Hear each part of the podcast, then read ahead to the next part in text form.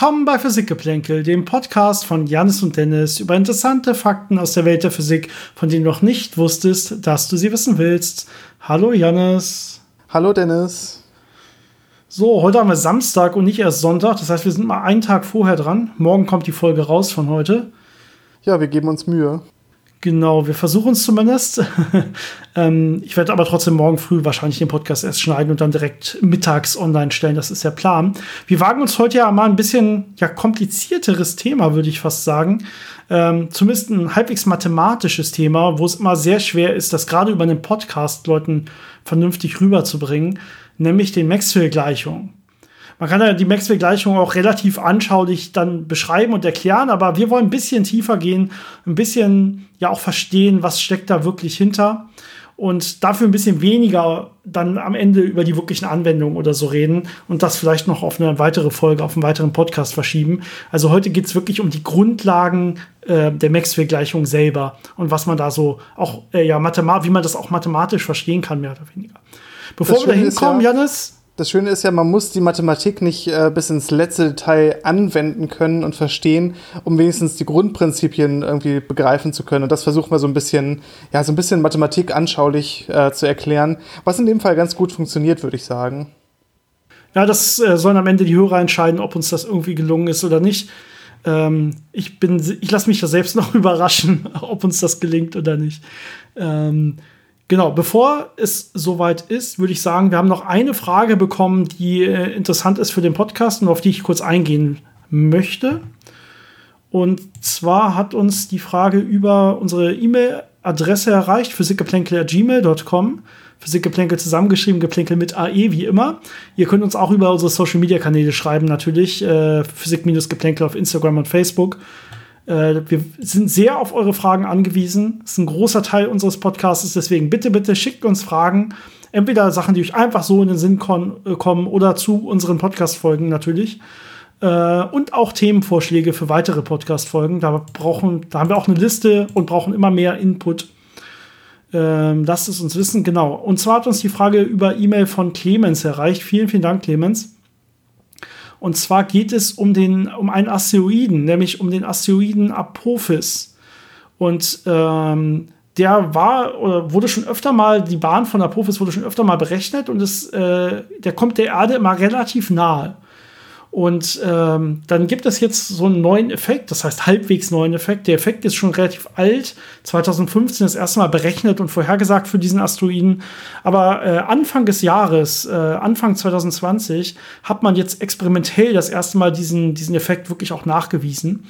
Und äh, im Prinzip, ähm, ja, ich kann mal äh, vorlesen, was Clemens schreibt. Ähm, der äh, Apophis soll angeblich von seiner berechneten Bahn um ca. 170 abgewichen sein. Äh, ich bin mir nicht sicher, 170 was, aber auf jeden Fall stark abgewichen sein. Er schreibt aufgrund möglicher ungleichmäßiger Erhitzung desselben durch die Sonne. Frage, sollen wir uns jetzt Sorgen machen oder vielleicht sogar äh, uns mit der Fortpflanzung zurückhalten? Smiley Face. Ähm, ja, Clemens, äh, Apophis ist in der Tat, kommt in der Tat der Erde sehr, sehr nah.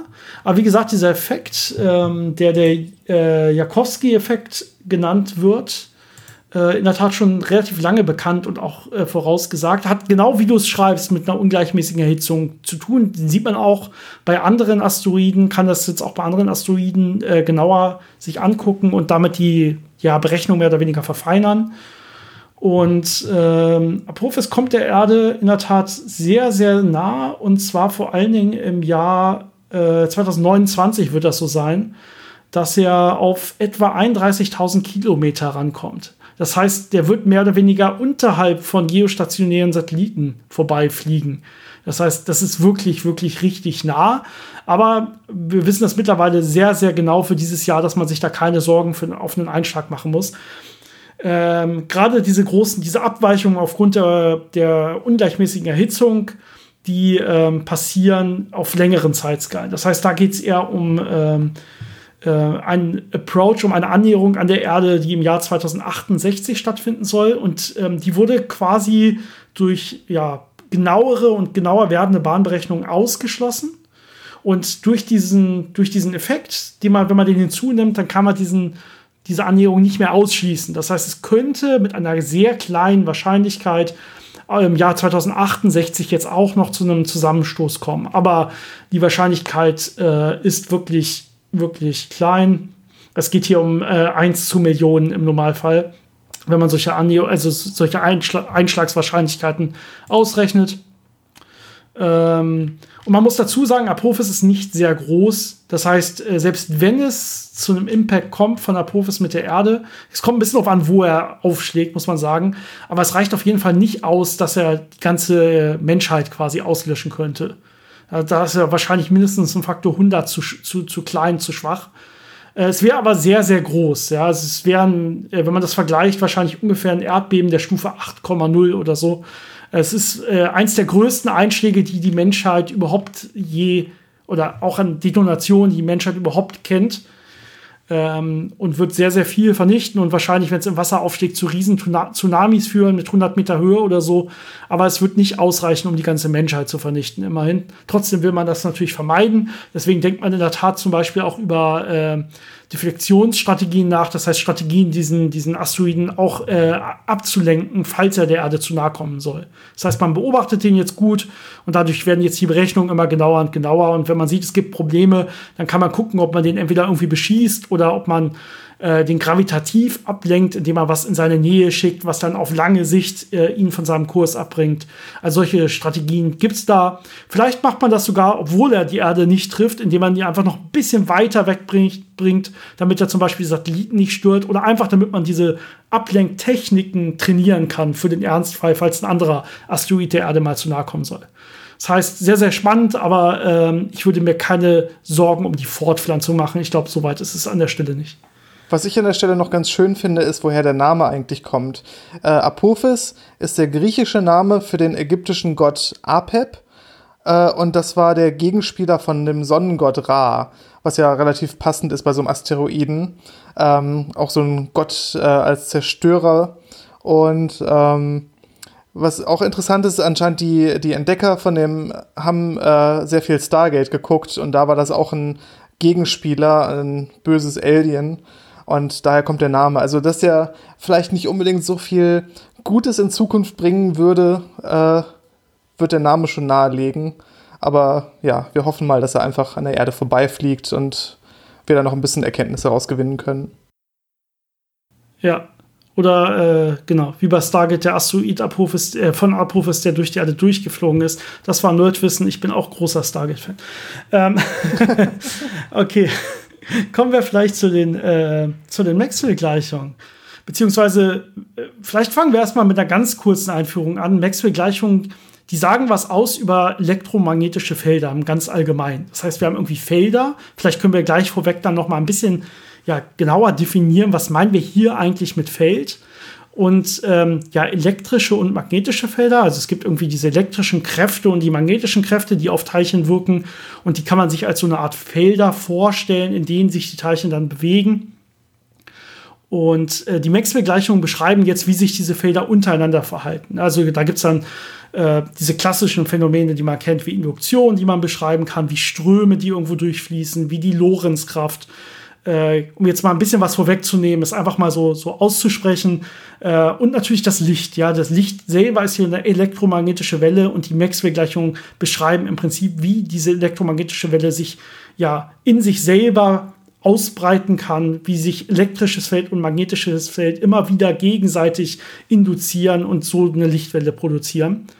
Und um all das zu verstehen, also diese Maxwell-Gleichungen auch auf ja, tiefer mathematischer Ebene braucht man im Prinzip Grundlagen der Vektorrechnung und von Vektorfeldern. Und vielleicht dann kannst du da mal anfangen, äh, bevor wir wirklich zu den konkret zu den Maxwell-Gleichungen kommen und darüber reden, über diese vier sehr essentiellen Gleichungen der Physik. Ähm, wie sieht denn das mit Vektorfeldern aus, die man dann letztendlich beschreiben will mit Hilfe der Maxwell-Gleichung? Ja, Vektorfelder sind ein spezielles Beispiel von allgemeinen physikalischen Feldern. Und unter Feldern versteht man immer äh, mathematische Objekte, die jedem Punkt im Raum ein Objekt zuordnen. Das kann zum Beispiel ein Skalar sein, also eine Zahl bei einem Skalarfeld. Wenn ich mir zum Beispiel eine Temperaturverteilung angucke, kann ich an jedem Raumpunkt äh, den Wert der Temperatur an der Stelle äh, aufschreiben. Das wäre dann ein Skalarfeld. Vielleicht kann ich ganz kurz einwerfen, wir haben eine eigene Folge über Felder dazu. Wer sich also näher in die Richtung nochmal informieren will, äh, kann in die Folge reinhören. Ich habe leider die Nummer gerade nicht drin, aber die Folge heißt, glaube ich, Felder. Sehr gut. Aber jetzt nochmal zur Wiederholung. Ne? Skalarfelder an jedem äh, Punkt im Raum ist ein Wert vorgegeben. Und wie man sich dann schon denken kann, ist ein Vektorfeld einfach ein, ein Objekt, wo an jedem Raumpunkt ein Vektor definiert ist. Das heißt, etwas, was eine Richtung hat und was eine Länge hat. Und äh, auf so physikalische Felder bezogen, zum Beispiel auf ein elektrisches Feld bezogen, habe ich an jedem Raumpunkt äh, eine Richtung, in der meine elektrische Kraft dann wirkt auf ein Testteilchen und die Stärke, also wie stark diese Kraft an diesem Raumpunkt ist. Und das alles zusammengenommen ergibt mir dann ja so ein, so ein äh, Mischmasch aus ganz, ganz vielen Pfeilen, die an jedem Raumpunkt in eine gewisse Richtung zeigen. Und was man typischerweise dann noch hat, ist, dass diese Pfeile nicht einfach beliebig in jede Richtung äh, zeigen können, sondern dass es da schon so gewisse Kontinuität gibt. Das heißt, dass man, wenn man so einem Pfeil folgt, dass man da nicht einfach wild hin und her springt, sondern dass man da äh, saubere Linien quasi bekommt, wenn man von Punkt zu Punkt einfach diesen Pfeilen folgt das ist so der große Unterschied zwischen der, äh, ja, zwischen der sturen Mathematik und der schönen Physik. Ja. In der Natur hat man nachher diese schönen äh, Vektorfelder, wo man wirklich klare Strukturen erkennen kann, wenn man ähm, zum Beispiel irgendwie so, so, so ein Netz einzeichnet, so ein Grid und bei jedem Netzpunkt, bei jedem Knotenpunkt würde man so einen Vektor einzeichnen mit einer gewissen Länge, dann würde man nachher richtig schöne Bilder erkennen und sagen, okay, wenn ich jetzt ein Teilchen da habe, dann würde das diesen Vektoren Strom irgendwie lang folgen. Ja, aber rein mathematisch kann ein Vektorfeld völlig konfus aussehen und so weiter. Dann würde man sowas nicht haben. Aber ja, die Physik, die Natur ist meistens irgendwie, irgendwie schöner verteilt, homogener verteilt. Und deswegen darauf beruhen nachher auch die Maxwell-Gleichungen. Ja, das nennt sich dann mathematisch gesagt glatte Vektorfelder. Also die haben so gewisse äh, Eigenschaften, die man dann äh, sich angucken kann, wenn man sich wirklich damit beschäftigt. Aber wichtig ist in unserem Fall jetzt nur, dass es halt diese äh, Zuordnung gibt von einem Vektor an jedem Raumpunkt und dass es auf eine nette Art, dass es mit der Natur übereinstimmt. Und äh, mit diesen Vektorfeldern kann man jetzt noch ein paar Spielchen spielen, äh, nämlich bestimmten, bestimmte Eigenschaften ausrechnen, die äh, von großem Interesse sind, gerade wenn man in so Richtung äh, Maxwell-Gleichungen geht. Ähm, und zwar sind das bei uns in dem Fall Divergenz und Rotation. Und äh, die kann man elegant mathematisch mit einem einzigen Operator ausdrücken, der sich Nabla nennt. Und ich glaube, da hattest du was zu rausgesucht, woher das kommt und was der so kann. Woher das kommt, ist interessant. Das ist nämlich der, der Name selber kommt von einem äh, ja, hafenähnlichen Seiteninstrument. Das ist im Prinzip Harfe mehr oder weniger ist ein großes Dreieck. Ja, ich habe oben die lange Seite und dann nach unten läuft das Ganze spitz zu. Und deswegen wurde das Ganze auch so benannt, einfach weil dieser Operator nachher so aussieht. Ähm, irgendwie Mitte des 19. Jahrhunderts oder so. Ähm, daher kommt der Name äh, für nizisches Seiteninstrument, dieses, dieses Nappler. Ähm, ja, man hat sich im Prinzip einfach gedacht, okay, dieses, dieses Symbol gibt es in der Mathematik noch nicht und was kann das sein? Es sah auch mal, erst war das Dreieck in eine andere Richtung gekippt und nachher wurde das dann so gekippt, dass es aussieht wie dieses Seiteninstrument. Ähm, ja, ganz interessante Herkunft. Wenn man sich das vorstellen will, was jetzt dieses Nappler wirklich ist, äh, gehen wir vielleicht erstmal gar nicht auf äh, so komplizierte Vektorfelder, sondern gucken uns Skalarfelder an. Du hast ja das gute Beispiel, das gut vorstellbare Beispiel von so einem Temperaturfeld. Das heißt, ich habe einfach, ich sage einfach, okay, ich messe jetzt hier alle 10 Zentimeter meine Raumtemperatur nach oben, unten, äh, rechts, links, vorne, hinten, also in meinem dreidimensionalen Raum. Und dann habe ich so ein, so ein Netz äh, von, von verschiedenen Temperaturen. Und jetzt kann ich zum Beispiel Veränderungen in diesem Raum äh, angeben. Also ich kann jetzt sagen, äh, wie stark pro 10 Zentimeter fällt meine Temperatur in die und die Richtung ab. Oder wie stark pro 1 Meter in eine andere Richtung oder so. Das heißt, ich kann äh, sowas wie eine Ableitung, wenn ich einfache Funktionen, das kennt ihr vielleicht aus der Schule, normale Ableitungen von Funktionen, die ich jetzt hier im dreidimensionalen machen kann und nicht nur im äh, eindimensionalen bzw. zweidimensionalen. Das ist jetzt hier der Vorteil. Das heißt, ich habe im Prinzip nicht nur eine Ableitung, sowas wie d nach dx kennt ihr vielleicht, ja. Äh, ich will jetzt hier nicht zu stark mathematisch werden, aber das kann man sich bestimmt noch vorstellen. Ähm, sondern ich sage einfach, okay, ich habe jetzt nicht nur eine x-Achse, sondern ich habe eine x-Achse, eine y-Achse und eine z-Achse. Dann müsste ich so sowas angucken wie d nach dx, d nach dy, d nach dz. Drei Ableitungen, je nach in welche Richtung ich gerade schaue. Ja, und wenn ich das mache, dann kann ich mir auch noch alle Richtungen dazwischen ausrechnen mathematisch. Das geht dann relativ trivial. Und dieser Nabla-Operator macht jetzt genau das. Der beinhaltet jetzt dieser räumlichen Ableitung. Das heißt, der hat in der ersten Komponente des Vektors, ja, dasselbe, dieser Operator, dieser ist, ist in Wirklichkeit gar kein Operator, sondern ist eigentlich eine Art Vektor. Dieser Nabla-Vektor hat in der ersten Komponente die Ableitung in, in eine der Achsen, in eine der Raumrichtungen, zum Beispiel x. In der zweiten Komponente die in, Richt, äh, die in Richtung y und in der dritten die in Richtung z, zum Beispiel nach oben oder nach unten. Das ist der Nabla äh, wenn man so will, Nabla-Vektor. Ja, und jetzt kann ich mir ähm, damit zum Beispiel die Veränderung von so einem Skalarfeld anschauen. Ja, und sagen, okay, jetzt wende ich einfach meine, mein, mein, diesen, diesen Vektor in Richtung, gucke ich mir an in Richtung der x-Achse, dann weiß ich, ah, so stark ändert sich also die Temperatur in Richtung der x-Achse. Okay, das nennt man Gradient. Ja, das kennt ihr vielleicht, habt ihr vielleicht mal gehört, vielleicht auch nicht. Das heißt, wenn ich diesen, diesen Nabla-Vektor mit einem Skalarfeld multipliziere, kriege ich den Gradienten, die Änderung des Skalarfeldes entlang einer Richtung. Das Gute ist, diesen selben Nabla-Operator oder Vektor kann ich jetzt nehmen und den auch auf Vektorfelder anwenden. Und dann kriege ich das, was du gerade beschrieben hast, äh, Jannis, was dann nachher in den Maxwell-Gleichungen steht, nämlich sogenannte Divergenzen und Rotation rein mathematisch vielleicht ganz kurz mal angemerkt, aber das ist jetzt wirklich nicht wichtig, das zu verstehen. Ähm, wenn ich jetzt ähm, im Prinzip, wenn ich den Nabla-Vektor multipliziere mit einem Vektorfeld, das sogenannte Skalarprodukt bildet, das heißt, am Ende kommt dann ein, ein, ein Wert, eine Zahl dabei raus und kein Vektor mehr, ja, dann bin ich eben genau bei der Divergenz. Und wenn ich äh, das Kreuzprodukt nehme, das heißt, ich habe einen Vektor Kreuz eines anderen Vektors, dann kommt da ein, ein weiterer Vektor bei raus. Und das ist dann die sogenannte Rotation. Das heißt, die Divergenz selber ist wieder nur eine einfache Zahl, ein sogenanntes Skalar. Und die Rotation ist am Ende wieder ein neuer Vektor, der dabei rauskommt. Das ja, heißt, die Divergenz, die kann man sich jetzt so vorstellen, dass ich mir angucke an einem Punkt, welche Pfeile führen in den Punkt hinein aus diesem Vektorfeld und welche Pfeile führen aus dem Punkt hinaus und wie stark sind die und dann kann ich so eine Bilanz ziehen. Und je nachdem, ob mehr Pfeile hinausgehen oder mehr hineinkommen, äh, habe ich dann den einen oder anderen Wert, der mir im Grunde genommen sagt, wie viel ja, Quellstärke ich habe oder wie viel, äh, ob ich dann eine Senke habe, also ob dieses Vektorfeld quasi in dem Punkt ähm, Stärke verliert. Und da, wenn man sich das als äh, Fluss zum Beispiel vorstellen würde von der Flüssigkeit, ob es da dann äh, versickert oder ob ich da eine Quelle habe, wo äh, was hineinströmt. Ja, genau. Also sagt insgesamt, es könnte ja irgendwo zum Beispiel die, die Teilchendichte könnte deutlich dichter werden, weil ich irgendwo eine starke Quelle habe. Und da kommen dann immer Teilchen hinzu und Teilchen hinzu. Und im, im Laufe dieses Flusses, dieses Stromes, würde sich das dann wieder aufbreiten und hinten äh, aufbreiten. Und hinten habe ich dann vielleicht irgendwo so eine Senke, ein Loch, wo das Wasser, wo Teile des Wassers abfließen. Ja, und dann würde auf einmal, würde es auf einmal deutlich weniger Teile geben. Und das würde sich in diesem Vektorstrom, könnte man das alles beschreiben. Und die Divergenzen sagen uns immer, wie, welche Quellen sind gerade da und welche Senken sind gerade da. Wie viele kommen quasi hinzu. Äh, das heißt, das beeinflusst die Dichte meines Gesamtfeldes äh, an den jeweiligen Punkten und um die Punkte herum sehr stark. Genau. Das heißt, wenn ich sage, okay, ich will einfach ein Feld betrachten, ähm, das äh, konstante Teilchenzahlen, quasi konstante Dichten hat, mehr oder weniger, äh, dann sage ich einfach, okay, ich setze einfach die Divergenz null. Dann habe ich nämlich keine Quellen und keine Senken und kann mit so einem sauberen Feld arbeiten.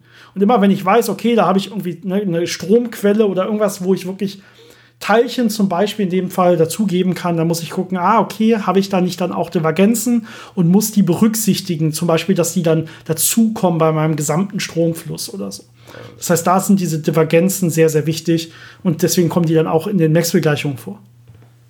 Und das letzte, was wir hatten, war die Rotation.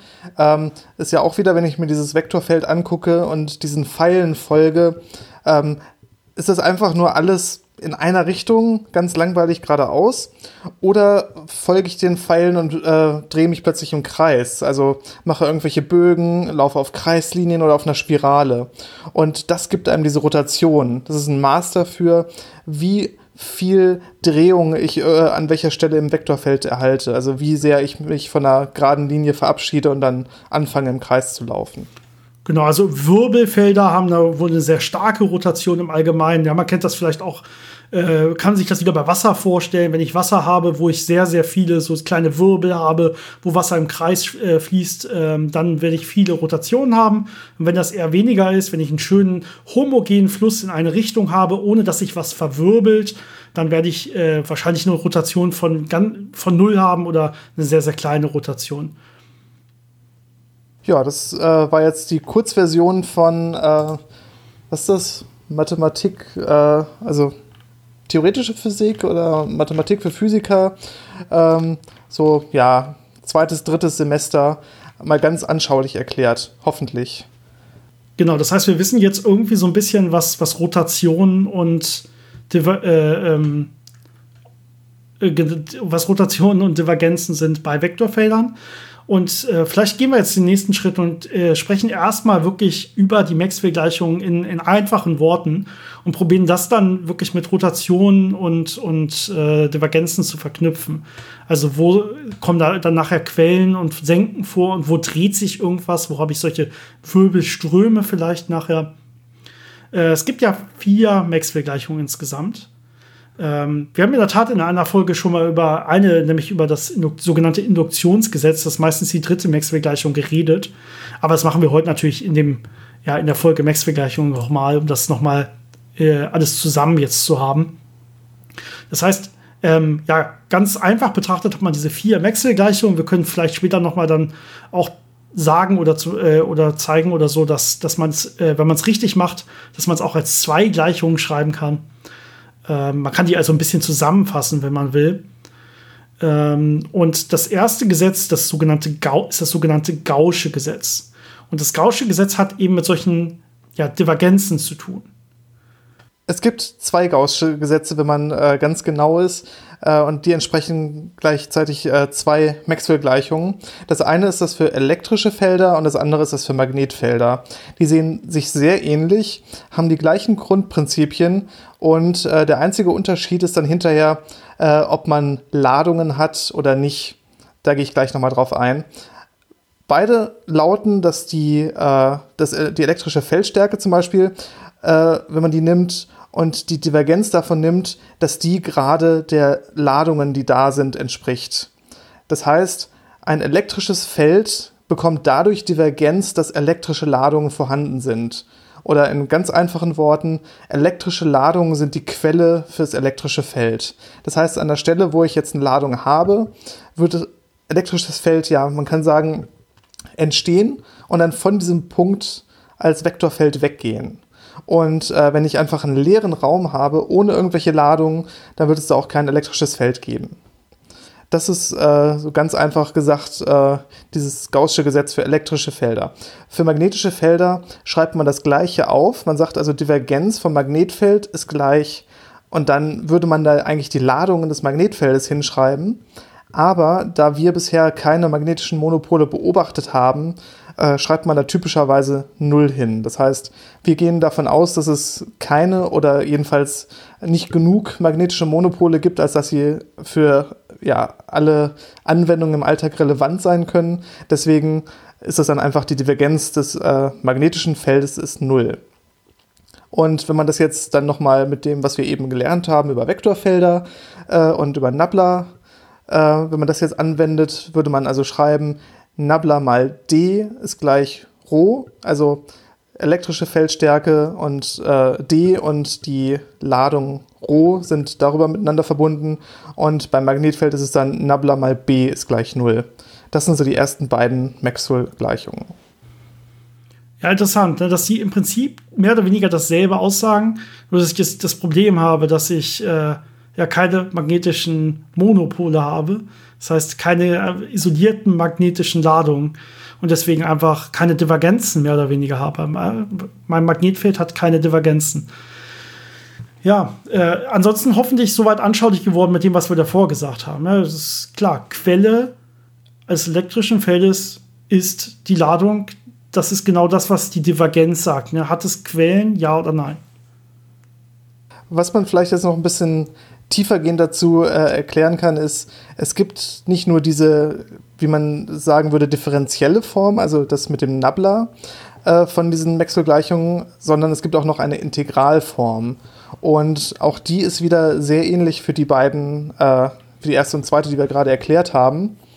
Und ähm, da kommt was zum Tragen, was sich dann mathematisches Satz von Gauss nennt, äh, was ein bisschen Passt ja zum Gauss, Gaußschen Gesetz. Ne? Das, ist, genau. das Gaußsche Gesetz hat die beiden ja beschrieben. Ein Satz von Gauss beschreibt das dann mathematisch. Macht durchaus Sinn. Ob das Zufall ist? Äh, wir wollen jetzt nicht so sehr auf das Mathematische an der Stelle eingehen, sondern eher auf die anschauliche Erklärung davon, die man gerade mit diesen Maxwell-Gleichungen sehr gut bringen kann. Und zwar sagt das im Prinzip aus, dass der elektrische Fluss durch eine geschlossene Oberfläche, also wie viel elektrische Feldlinien durch diese Oberfläche gehen, davon abhängt, wie viel Ladung in dem Volumen ist, äh, das durch diese Oberfläche eingeschlossen wird. Das heißt, wenn ich mir eine Kugel vorstelle, die eine gewisse Menge an Ladungen hat, die da drin sitzen, dann kann ich damit ausrechnen über die Maxwell-Gleichungen, wie viel Feldlinien durch diese Kugeloberfläche gehen. Und das geht natürlich genauso mit äh, magnetischen Feldern, wobei wir ja da wissen, äh, wir haben höchstwahrscheinlich keine Ladung, deswegen ist das dann ein bisschen einfacher. Aber dieser fundamentale Zusammenhang äh, zwischen dem Wissen, was in einem Volumen passiert und was man auf der Oberfläche sieht, das ist äh, der Gaußsche Satz. Macht ja auch voll Sinn. Wir hatten ja gesagt, zu jeder Ladung gehört ja dann letztendlich so eine Feldlinie. Ja, und wenn ich dementsprechend gucke, okay, ich habe im Inneren so eines Volumens so und so viel Ladung, dann werden ja diese Anzahl von Feldlinien nachher auch dieses Volumen verlassen müssen, mehr oder weniger. Das ist ja das, was es aussagt. Und ja, beim Magnetischen ja noch einfacher. Wenn ich gar keine Ladung habe, habe ich letztlich auch nie Feldlinien durch so ein Volumen. Ja, genau das ist, was, was magnetisch hier passiert. Der magnetische Fluss durch geschlossene Oberflächen an der Stelle ist immer null. Genau. Ähm ja, das waren jetzt die beiden, sagen wir mal, einfacheren äh, Maxwell-Gleichungen 1 und 2. Also woher kommt das elektrische Feld und woher kommt das magnetische Feld. Und äh, was die dritte und vierte Gleichung aussagen, auch wieder äh, mit sehr großer Ähnlichkeit, ähm, ist jetzt äh, so ein bisschen, wie hängen elektrisches und magnetisches Feld miteinander zusammen? Wie können die sich gegenseitig beeinflussen oder erzeugen? Im Prinzip, wenn ich mir das Ganze hier angucke, gucke ich mir nicht so eine Kugel an und gucke, was habe ich auf der Oberfläche und was habe ich innen drin, sondern hier gucke ich mir jetzt äh, zum Beispiel gerade glatte Flächen an oder so. Und ich gucke an, okay, ich habe äh, diese Fläche hat einen Rand ja, und äh, in der Mitte gibt's dann, äh, kann dann irgendwas sein. Also im Prinzip das, was ich mir eben mit dem Volumen angeguckt habe und der Kugel, gucke ich mir jetzt im Zweidimensionalen an, zum Beispiel einen Kreis oder so. Und dann ist es zum, äh, normalerweise das Induktionsgesetz äh, Gesetz genannt wird, das dritt, die dritte Maxwell'sche Gleichung, die mir jetzt sagt, die Rotation des elektrischen Feldes ist genau, entspricht genau der zeitlichen Änderung des magnetischen Feldes. Das heißt, äh, oder der negativen zeitlichen Änderung ist noch ein Vorzeichen, aber das spielt keine große Rolle an der Stelle.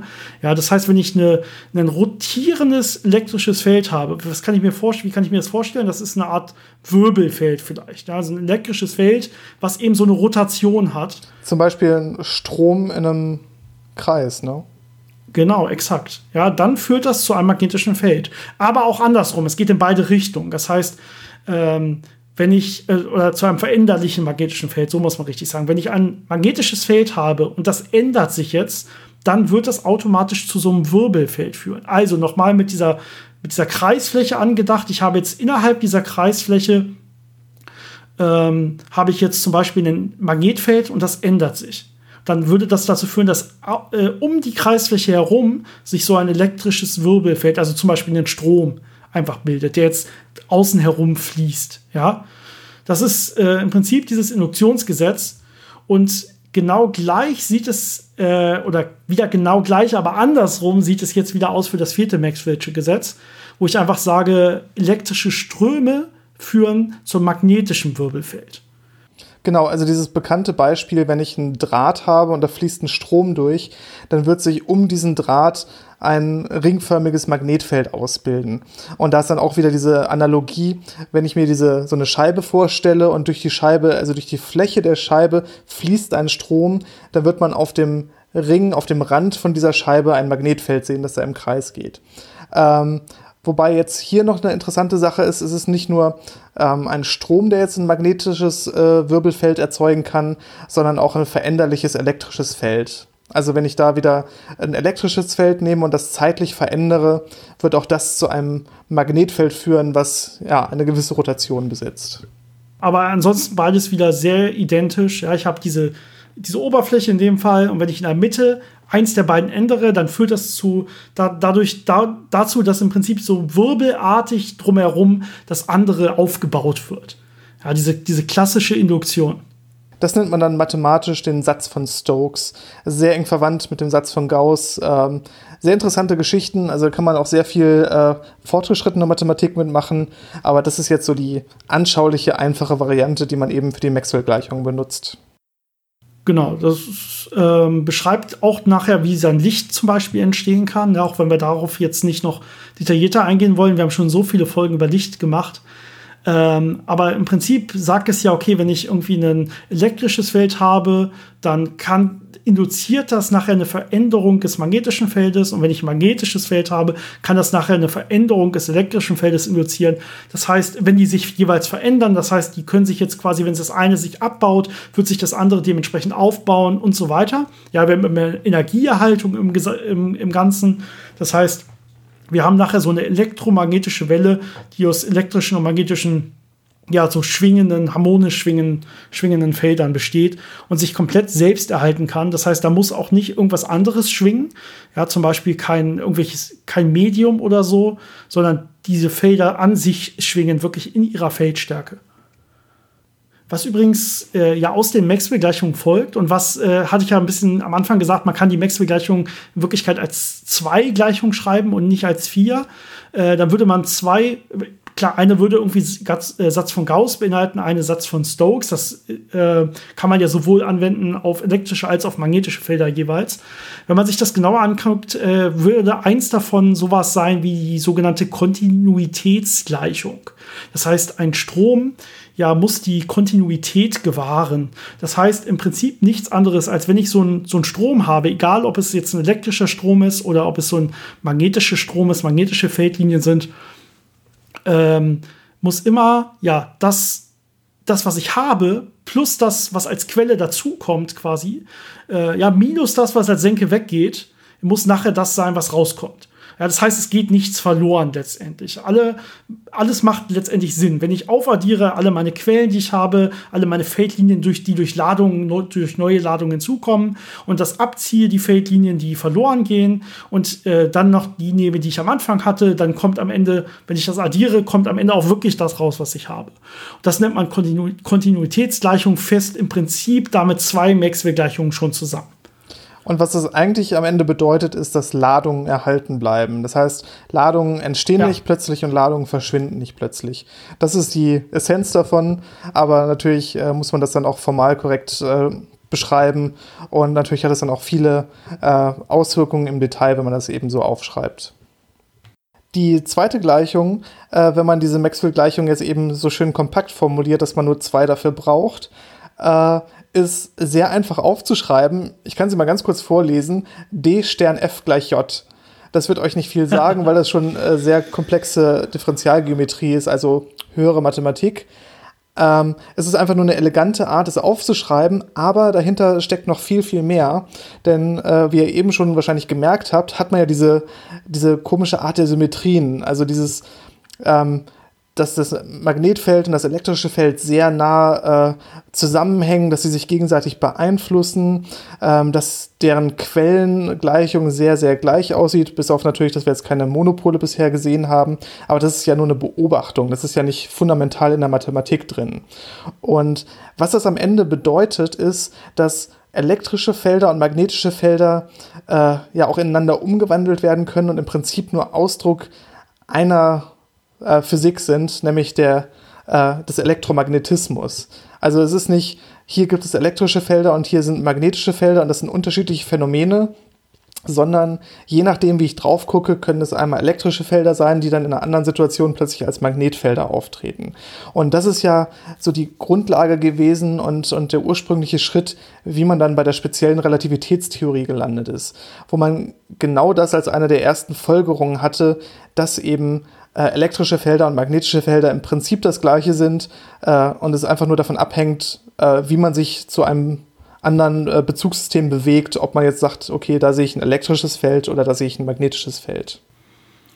Genau, das ist dann dieses F in der Gleichung, die du gerade vorge äh, vorgelesen hast. Ja, das F ist im Prinzip nicht mehr B oder E, sondern wir fassen einfach B und E zusammen. Dann ist es kein Vektor mehr, sondern eine Matrix, ein bisschen komplizierter. Da steht dann alle Komponenten von E und B drin. Und dann sagt man, okay, mathematisch kann ich also diese Maxwell-Gleichung zusammenfassen, indem ich jetzt alles einfach nur mit F schreibe, anstatt es einzeln aufzuteilen in B und E. Man sieht ja irgendwie schon, wenn ich, wenn ich E bewege, induziere ich ja, dass sich äh, B bewegt und andersrum, wenn ich B bewege, induziert, dass sich E bewegt. Das heißt, irgendwie hängt das auch von der Bewegung ab zueinander, ob ich jetzt gerade B sehe oder ob ich gerade E sehe. Und da kommt man dann ja auch hin, wenn man äh, wirklich über die spezielle Relativitätstheorie nachdenkt. Das ist ja dieser Schritt, den du gerade gesagt hast. Ähm, das, es gibt so ein klassisches Beispiel, wie man das sehr schnell mal ausrechnen kann, was das überhaupt bedeutet. Und zwar kann man einfach mal so, ein, so einen kleinen ja, Leiter nehmen, also ein, ein, Ring, der Strom leiten würde zum Beispiel. Und ich kann den durch ein Magnetfeld bewegen. Wenn ich den jetzt durch ein sich veränderliches Magnetfeld, also zum Beispiel äh, Magnetfeld, das nach außen hin schwächer wird oder so bewege, dann würde ich normalerweise einen Strom in dem Leiter induzieren. Das haben wir auch gerade gesagt, ja, dann würde ich so einen Wirbelstrom äh, weil das Magnetfeld in der Mitte sich ändert, äh, ändere ich außen an den Wirbelstrom. Hat mir eben auch schon gesagt, war eine Maxwell-Gleichung drin. Ja, das, ähm, jetzt sagt die Relativitätstheorie aber, naja, eigentlich ist es ja unabhängig davon, wo der Beobachter sitzt. Also eben habe ich ja gesagt, irgendwie das Magnetfeld steht in der Mitte des Raumes und der Leiter bewegt sich jetzt durch dieses äh, veränderliche Magnetfeld. Aber was ist denn, wenn ich sage, nee, nee, nee, mein Beobachter, den ich wähle, der sitzt in der Mitte des Leiters. Das heißt, in dem Sinne würde sich der Leiter gar nicht bewegen, ja, dieser, dieser Draht, sondern das Magnetfeld würde sich bewegen. Und jetzt würde ich ja im Prinzip äh, ja ein ganz anderes Phänomen haben. Das heißt, hier hätte ich jetzt nicht diesen elektrischen Strom oder diese Kraft, die jetzt hier wirkt, ist nicht mehr elektrisch, sondern ist im Prinzip magnetisch, die nachher induziert wird.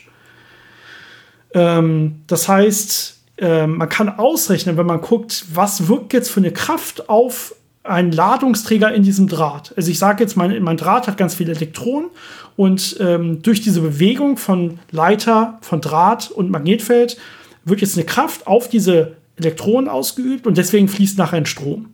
Ja, jetzt kann ich sagen, okay, in dem einen Beispiel, äh, wenn, ich, wenn ich denke, ja, ich sitze jetzt äh, zum Beispiel äh, im Leiter selber, dann würde das Ganze irgendwie eine magnetische Kraft sein. Und wenn ich in den Magneten setze, würde es eine elektrische Kraft sein, die nachher auf diese Ladungsträger wirkt. Die Kraft ist aber exakt die gleiche.